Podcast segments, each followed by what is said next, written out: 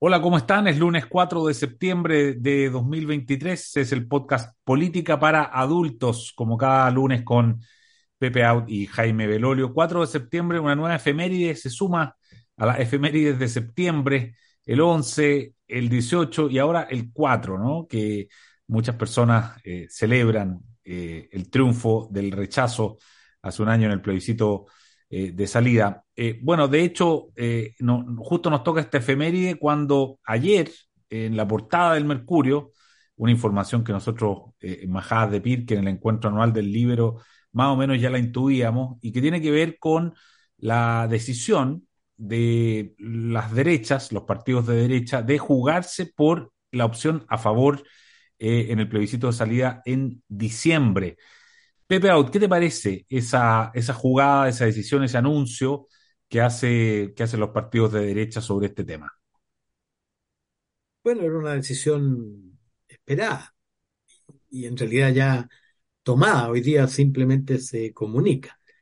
La pregunta es, ¿qué es lo que están dispuestos a hacer para pavimentar el triunfo del apruebo? Y ahí todavía hay algunas dudas es muy importante lo que hizo Republicano eh, de entregar cuatro indicaciones, algunas de las cuales le hacía mucho sentido a su barra brava, eh, pero que eran fundamentales, particularmente la del quórum, porque hoy día el quórum para modificar la constitución es cuatro séptimos y estaban elevándolo a dos tercios, lo que constituye casi en, una constitución inmodificable en un sistema proporcional. Conseguir dos tercios eh, es extremadamente difícil y, y, las constituciones modernas tienen que ser modificables, perfectibles. Eh, y luego despejar la idea de que eh, una cierta redacción pudiera ser incompatible con una ley que tiene más del 75% de respaldo, que es la ley de aborto en tres causales, me parece una cuestión de sabiduría, digamos. Es decir, efectivamente lo que muestra esto es que eh, Republicanos asumió que al tomar la conducción de la, de la, de la, del Consejo Constitucional, se obliga, evidentemente, a trabajar por el apruebo porque se hace responsable directo de su resultado. ¿ah? Distinto habría sido si hubiera puesto por delante a Chile Vamos en la conducción, eh, y eso entonces le da un cierto margen para distanciarse, pero al pelear la presidencia como primera fuerza de la, del Consejo, eh, lo que hace es tomar la responsabilidad del éxito del proceso. Ahora, eh, como hemos visto, eso le distancia de su barra brava. ¿ah? Es, una, es una decisión que tiene costo. Pero como decíamos aquí mismo hace varios meses, no hay decisión sin costo. ¿ah? Y, la encrucijada en la que se estaba metiendo, o más bien la encrucijada en la que el pueblo puso republicano, que quería tener representación, pero tampoco pensó jamás que iba a ser minoría de bloqueo y menos todavía principal partido de, del Consejo Constitucional. En consecuencia, lo que está ocurriendo es consecuencia de la decisión que tomó el pueblo primero y que tomó luego republicanos de responder a esa demanda del pueblo, es decir, somos responsables de lo que ocurra. Eh, y como hemos visto, eso hace crujir a una parte de su respaldo, pero republicanos y particularmente José Antonio Cast tiene que decidir eh, a quién le habla más, a sus bases militantes o a su electorado. Claro. Y esa es una pregunta que se hacen todos los días todos los líderes políticos. ¿ah? Eh, y los que responden eh, a su base militante no llegan muy lejos. Los que responden a su electorado son los que llegan más lejos en la vida política. Está buena, buen, buena, buena buen consejo, digamos, ¿ah? para los políticos. Jaime, eh, bueno, eh, tú también probablemente eh, has, conocido muy de cerca esta decisión. La pregunta es que, mm, según la encuesta, esto está muy, muy cuesta arriba, ¿no? hoy día podríamos decir que el, el a favor o el apruebo está en torno al 30%, por lo tanto, lo que, lo que hay para lo que se necesita crecer es mucho, ¿no? ¿Cómo, cómo, cómo lo ves tú? Primero, no, puedo dejar de mencionar lo que nos pasó hace un año atrás, eh, porque evidentemente para mí despertar el 5 de septiembre fue una sensación de alivio brutal, eh, porque el derrotero que podríamos haber seguido con esa constitución partisana de una izquierda radical que dividía nuestro país, que ponía en riesgo, en mi opinión, una futura democracia, eh, al concentrar el poder de la manera como lo, como lo hacía. Así que agradecerle también a todas aquellas personas que se sumaron a eso, eh, que fue transversal. Y precisamente, para traerlo ya al presente, una de las ventajas que tuvo el rechazo eh, del 4 de septiembre del año pasado es que era políticamente transversal. No incluía exclusivamente a las derechas, sino que también incluía personas de centro, personas de centro izquierda inclusive. Sin embargo, el apruebo era solamente de izquierda y del gobierno particularmente. De allí entonces que nace esta idea de eh, si el gobierno estaba a favor, entonces la gente está en contra. Yo creo que eso puede tener algún tipo de sentido cuando tú rechazas algo. Es decir, cuando tú no firmas el cheque, rompes el cheque. Pero de ahí no se puede seguir que cuando el gobierno diga en esta ocasión no, no me gusta, entonces la gente va a decir, ah, entonces ahora sí me gusta. Una cosa es romper el cheque y otra cosa es firmarlo en blanco. No es obviamente lo mismo y no se da de la misma manera. Hoy día hace un salto eh, el apruebo o el a favor. No sabemos exactamente por qué. Yo creo que una de las razones por las cuales esto ocurre, y es, en mi opinión, la posibilidad de éxito que tiene este proceso, tiene que ver con el clima que sea en favor de aprobar una nueva constitución. Y ese clima se genera, por supuesto, de alguna manera por, por el hastío. ¿ah? Eh, lo intentaron en el gobierno pasado, o sea, en la elección anterior el propio gobierno, fue Tessie Jackson, ¿ah? ahora si no cuesta mucha plata, decían. Hoy día, claro, el hastío puede ser ya, terminemos esto. Pero es muy poco probable que haya una profundización a nivel de cada uno de los artículos por parte de la ciudadanía. En la anterior Hubo poco, pero bastante más porque habían algunos que eran muy transgresores, entonces la pregunta es cómo lo interpretaban las distintas personas, si decía o no decía.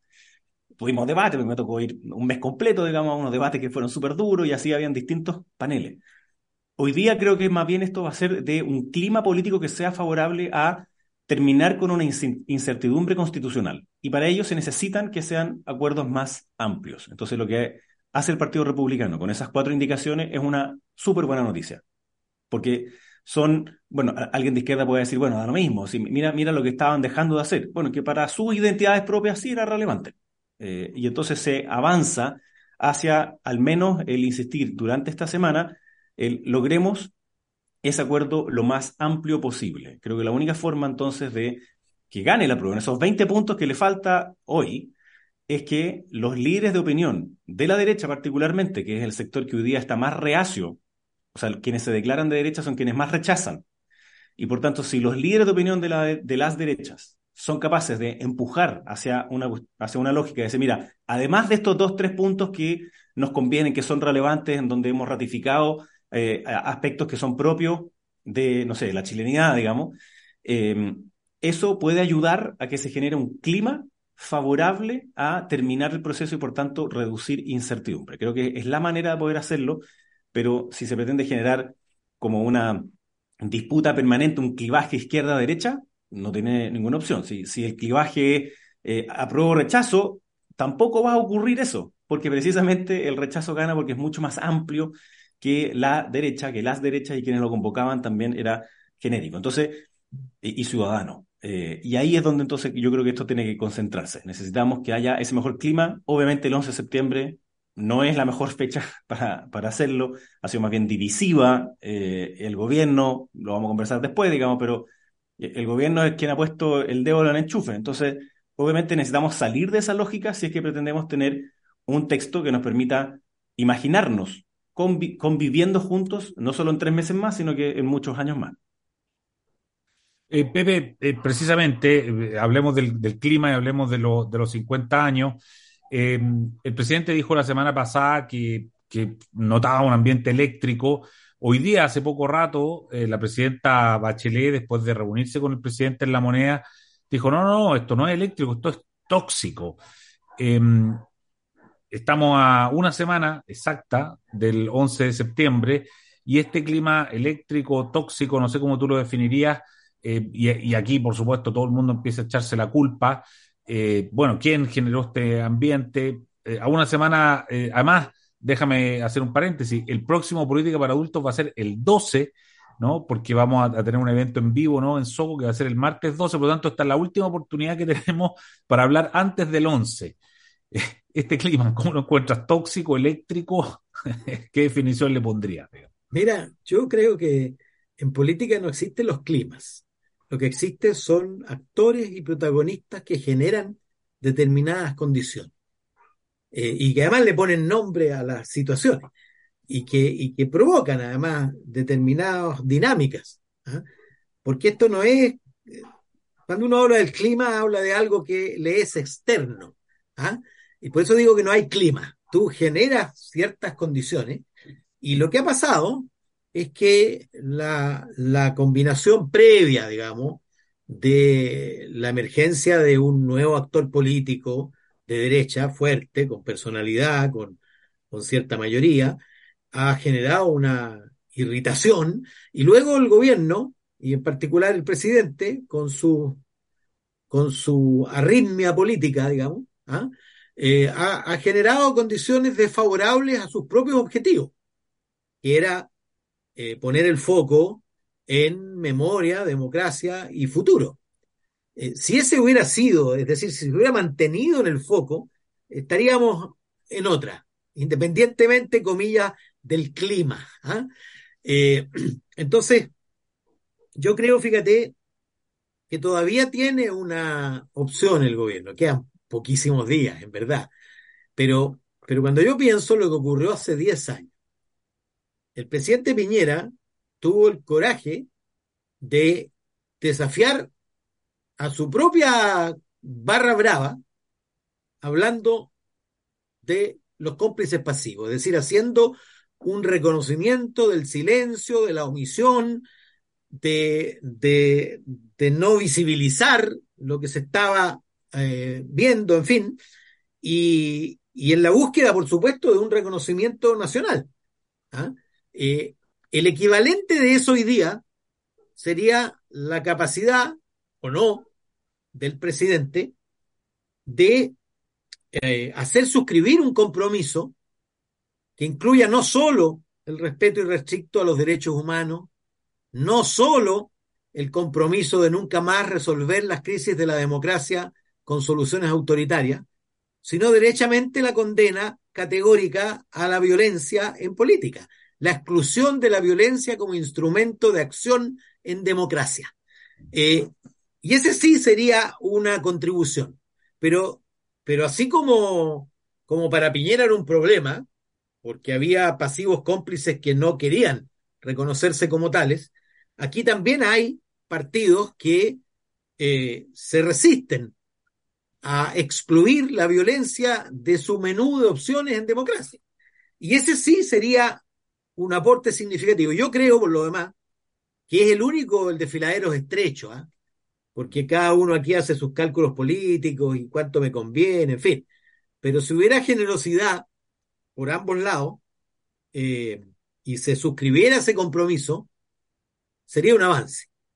Ahora, eh, creo que, que la luz que hay para esa posibilidad es eh, escasa. Y no por el clima, sino por, por las acciones de los protagonistas, ¿ah? que han generado circunstancias y condiciones que han hecho difícil el diálogo fructífero y sobre todo la generación de confianza, porque en estas cuestiones eh, lo fundamental es la confianza, ¿ah? que tú no creas que en cada acto del otro eh, hay algo bajo el poncho, hay una segunda intención, ¿ah? Eh, y, yo creo que las confianzas están bastante deterioradas y entiendo bien por qué. Porque, porque bueno, por la arritmia, como te digo, en el sentido de que, de que no ha, ha habido una línea política en esto, una línea quebrada. No ha habido una consistencia. Si tú buscas determinado objetivo, todas tus acciones eh, hacen sinergia con ese objetivo, están, eh, van en la misma lógica. Y aquí ha habido cosas, qué sé yo, resucitar a un fallecido para ganarte una peleita, eh, luego pelear con la muerte, que es el peor de los escenarios posibles, ponerte a pelear con la muerte, cuando la muerte es una cuestión tan, tan terrible, tan privada, tan personal, en fin. pero bueno, el, presidente nos tiene acostumbrado a, sorprender en, una cierta variación eh, sincopada, digamos, de su una línea política quebrada. ¿Mm? Claro. Jaime, ¿cómo ves tú el clima? El clima que, está bien. Eh, eh, Pepe es como un meteorólogo de la política y dice, el clima no existe, está buena, está buena la imagen yo, primero, me acordé con lo último que decía Pepe, que yo también lo he mencionado acá, y aquí se me va a caer el carnet completo. Para, para quienes jugamos Pong en Atari. Eh, eh, ¿ah? o, Space Invaders, pero Pong también, sobre todo, porque la idea de esto es que el presidente Boric... Está, claro que juegas Pong y no juegas Ping. Esta este, este, es una broma interna porque todos los duelos de ping pong entre el señor Velolio y Out ha sido una barraca para el señor Out a favor ah, del. Absolutamente. Lo máximo que le metí fueron como cuatro puntos. Bueno, entonces el, presidente Boric como que ha querido tener una especie como de deber ser, que es un, camino entre el socialismo democrático y el Frente Amplio y el PC, entre la Pro Dignidad y el socialismo democrático. Entonces quiere como trazar una línea eh, al medio. Sin embargo, lo que ha ocurrido es que se va de banda en banda.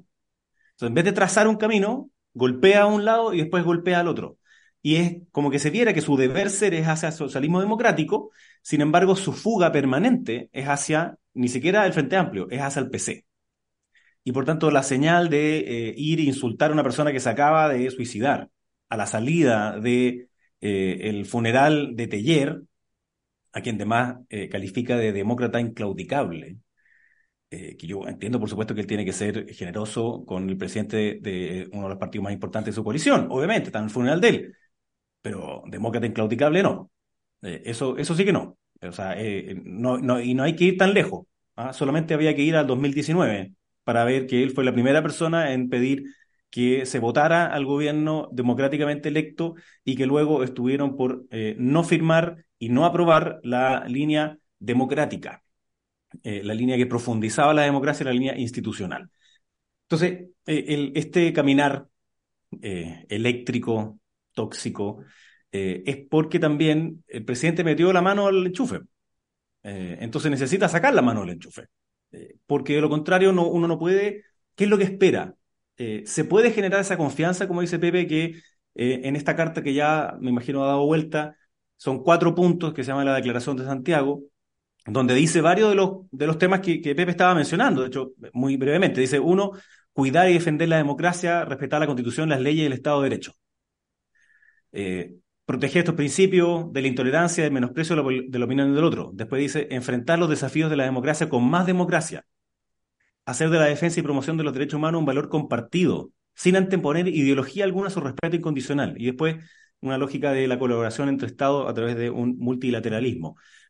Entonces, en abstracto, esos cuatro puntos son, no sé quién podría estar en desacuerdo, digamos.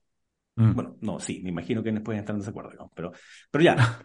Entonces, eh, el problema es que no es en abstracto, eh, es en concreto, y ahí, como decía Pepe. Entonces, ahí, yo difiero de, de, la meteorología en una cosa entiendo el clima como algo exógeno, ¿no? Como la lluvia que no ha llegado, que nos han prometido durante todos estos días que iba a llegar y no ha llegado. Está bien, eso es exógeno. Pero aquí hay, una, hay un factor que también es exógeno con respecto a la política y tiene que ver con la opinión pública, con lo que ocurre con las personas, porque hay una desconexión entre la política y lo que las personas escuchan. Es como que eh, esa, esa emisión de sonido, eh, de comunicación de la política, la filtraran eh, y la filtraran ya sea como en silencio o ruido. Y por tanto pasa, que es uno de los problemas que tiene la política hoy día de poder influenciar la opinión pública.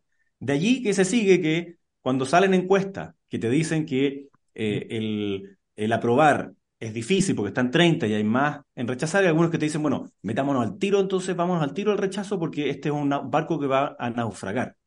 Y yo creo que eso es un error, porque nosotros tenemos el timón, nosotros tenemos el acelerador, tenemos los motores, por tanto se puede girar, no es que no se pueda. En ese sentido tiene razón Pepe, no es una cuestión exógena. Y eso puede modificar el comportamiento de las personas. Pero en, en este clima, donde hubo además una intentona de eh, hacer una verdad oficial, si, recordemos que la, primera idea de que esto fuera transversal eh, y no polar fue el mismo Pato Fernández, razón por la cual salió disparado porque no dijo las palabras correctas que quería el Partido Comunista. Y, lo hicieron salir. Entonces, el, yo creo que una cosa que podría ser similar a la que dijo Piñera antes es que el propio Boric dijera que no se puede cerrar el debate sobre las causas que llevan al golpe. Porque no se puede. En, esto, Ana Arendt eh, lo escribe súper bien en un texto que se llama Verdad y Política, donde dice la verdad es despótica, la, verdad, eh, llamémoslo así, la verdad con mayúscula, la verdad sustancial porque sería la única y por tanto no admitiría eh, opiniones. Sin embargo, eh, la política es el reino de las opiniones. Otra cosa distinta es negar las verdades fácticas, que es lo que también ha ocurrido lamentablemente en algunos de estos días, donde hay personas que trivializan la violación a los derechos humanos, que empiezan a, decir que son mitos. Entonces, todas esas cosas, las, si las sacamos, yo creo que sí podemos tener un consenso en que la democracia y sus crisis se resuelven con más democracia, la violación a los derechos humanos son inaceptables hace 50 años, 40 y hoy día también, y a futuro también, porque son algo de los seres humanos, eh, que la violencia nunca puede ser un mecanismo por el cual se pueda expresar legítimamente la política eh, y que, como mueren las democracias, ya nos han dicho sus autores, tiene que ver con la cancelación del otro, con los problemas de, eh, de información, con los problemas de libertad de prensa, de libertad de opinión, de violencia hacia esos grupos que piensan distinto. Entonces, Sabemos cuáles son esos, esos aspectos. Yo creo que hay bastante concordancia, pero la manera en la cual nos ha llevado eh, el gobierno y la discusión también con la oposición, como decíamos varias veces también, es tan de corto plazo que pareciera que, claro, todo es tóxico y todo es eléctrico, cuando debiéramos tratar de mirar los 50 años, sin embargo no lo estamos viendo, no lo estamos viendo ni hace 50 años, ni por los siguientes 50 años, que debe ser obviamente la lógica para hablar de un tema como este. Oye, Jaime, ¿y la derecha va a firmar el documento? Pareciera que no, ¿no? No, yo, yo creo que lo veo casi imposible. Eh, no por su contenido, de nuevo, porque si uno lee cada uno de esos cuatro puntos, eh, es, muy difícil que, tú no puedas compartirlo. Yo, comparto esos cuatro puntos. Pero, ¿cuál es, ¿cuál es la escena en donde esto se va a hacer? ¿Se va a hacer eh, en una escena en donde va a estar Petro y AMLO? Personas que no comparten de verdad eso. ¿y, ¿y, qué va a ocurrir en ese discurso? ¿El presidente va a decir que va a cerrar Punta Peuco? Entonces, hay muchas cosas que están en duda de lo que pueda ocurrir ese día, en donde, por supuesto, que los partidos de derecha dicen, no, tranqui, no, no, no, no, no sé cómo va a ser esto. Entonces, eh, va a, creo, a generarse esta discusión de que el gobierno va a intentar decir que quienes no firman en esos cuatro puntos es porque están en desacuerdo con esos cuatro puntos. Y la derecha va a decir, nosotros estamos de acuerdo con algunos de esos puntos, te pueden faltar algunas cosas, sin embargo, nosotros no creemos en encerronas. Eh, y eso nos mm. va a llevar entonces a, en vez de aprender y reflexionar sobre los 50 años, a, a seguir en la lógica polar sobre los 50 años. Pepe, y si, y si no firma la derecha, ¿qué, qué consecuencias le ves tú?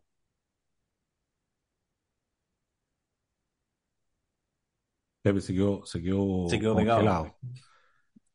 Y, Pepe decía que no, no, no existe el clima en política, pero se congeló. ¿ah? Ni tampoco en materia de 50 años se quedó congelado, Pepe. Ahí está, ahí, volviste. Ahí volviste, ahí volviste. Ah, yo, tú te quedaste congelado, yo no, no escuché nada. Ah. No, no, no. Te, decía que si, si la, porque, porque Jaime dice que es muy probable que la derecha no firme esa declaración que está, está proponiendo el, gobierno. ¿Qué, ¿Qué, consecuencias tendría que no firmara? Bueno, que no, que no habría compromiso. Eh, no creo, fíjate, que este tema esté haciendo vibrar a la ciudadanía. ¿ah? Eh, creo que la gente ha vivido con mucha distancia. Eh, fíjate que hubo una caída del prestigio del Congreso brutal en esta última semana, eh, justamente producto de esto.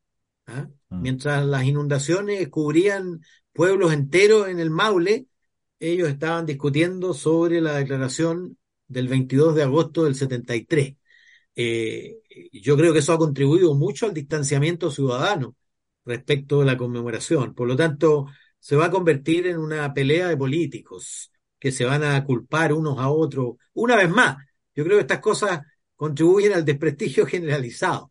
¿ah? Mm. No, quien pretenda decir, oye, va a perjudicarse uno, va a favorecerse el otro, es siempre una disputa. Eh, mira, en, en, en, la firma todos ganan, en la, en la, en la no firma todos pierden. ¿ah? No hay alternativa de que uno gane y el otro pierda. Claro. Probablemente. Oye, bueno, eh, próximo programa va a ser el 12 de septiembre, así es que ahí ya vamos a haber visto, vamos a tener todo claro, vamos a poder analizar en vivo, En efectivamente, vivo. en Soco. Así es que eh, entretenido, vamos a tener mucho para comentar. Eh, les deseo una muy buena semana, Pepe Out y Jaime Beloli. Muchas gracias por este nuevo Política para Adultos. Que estén bien. Muchas gracias a ustedes. Chao, chao.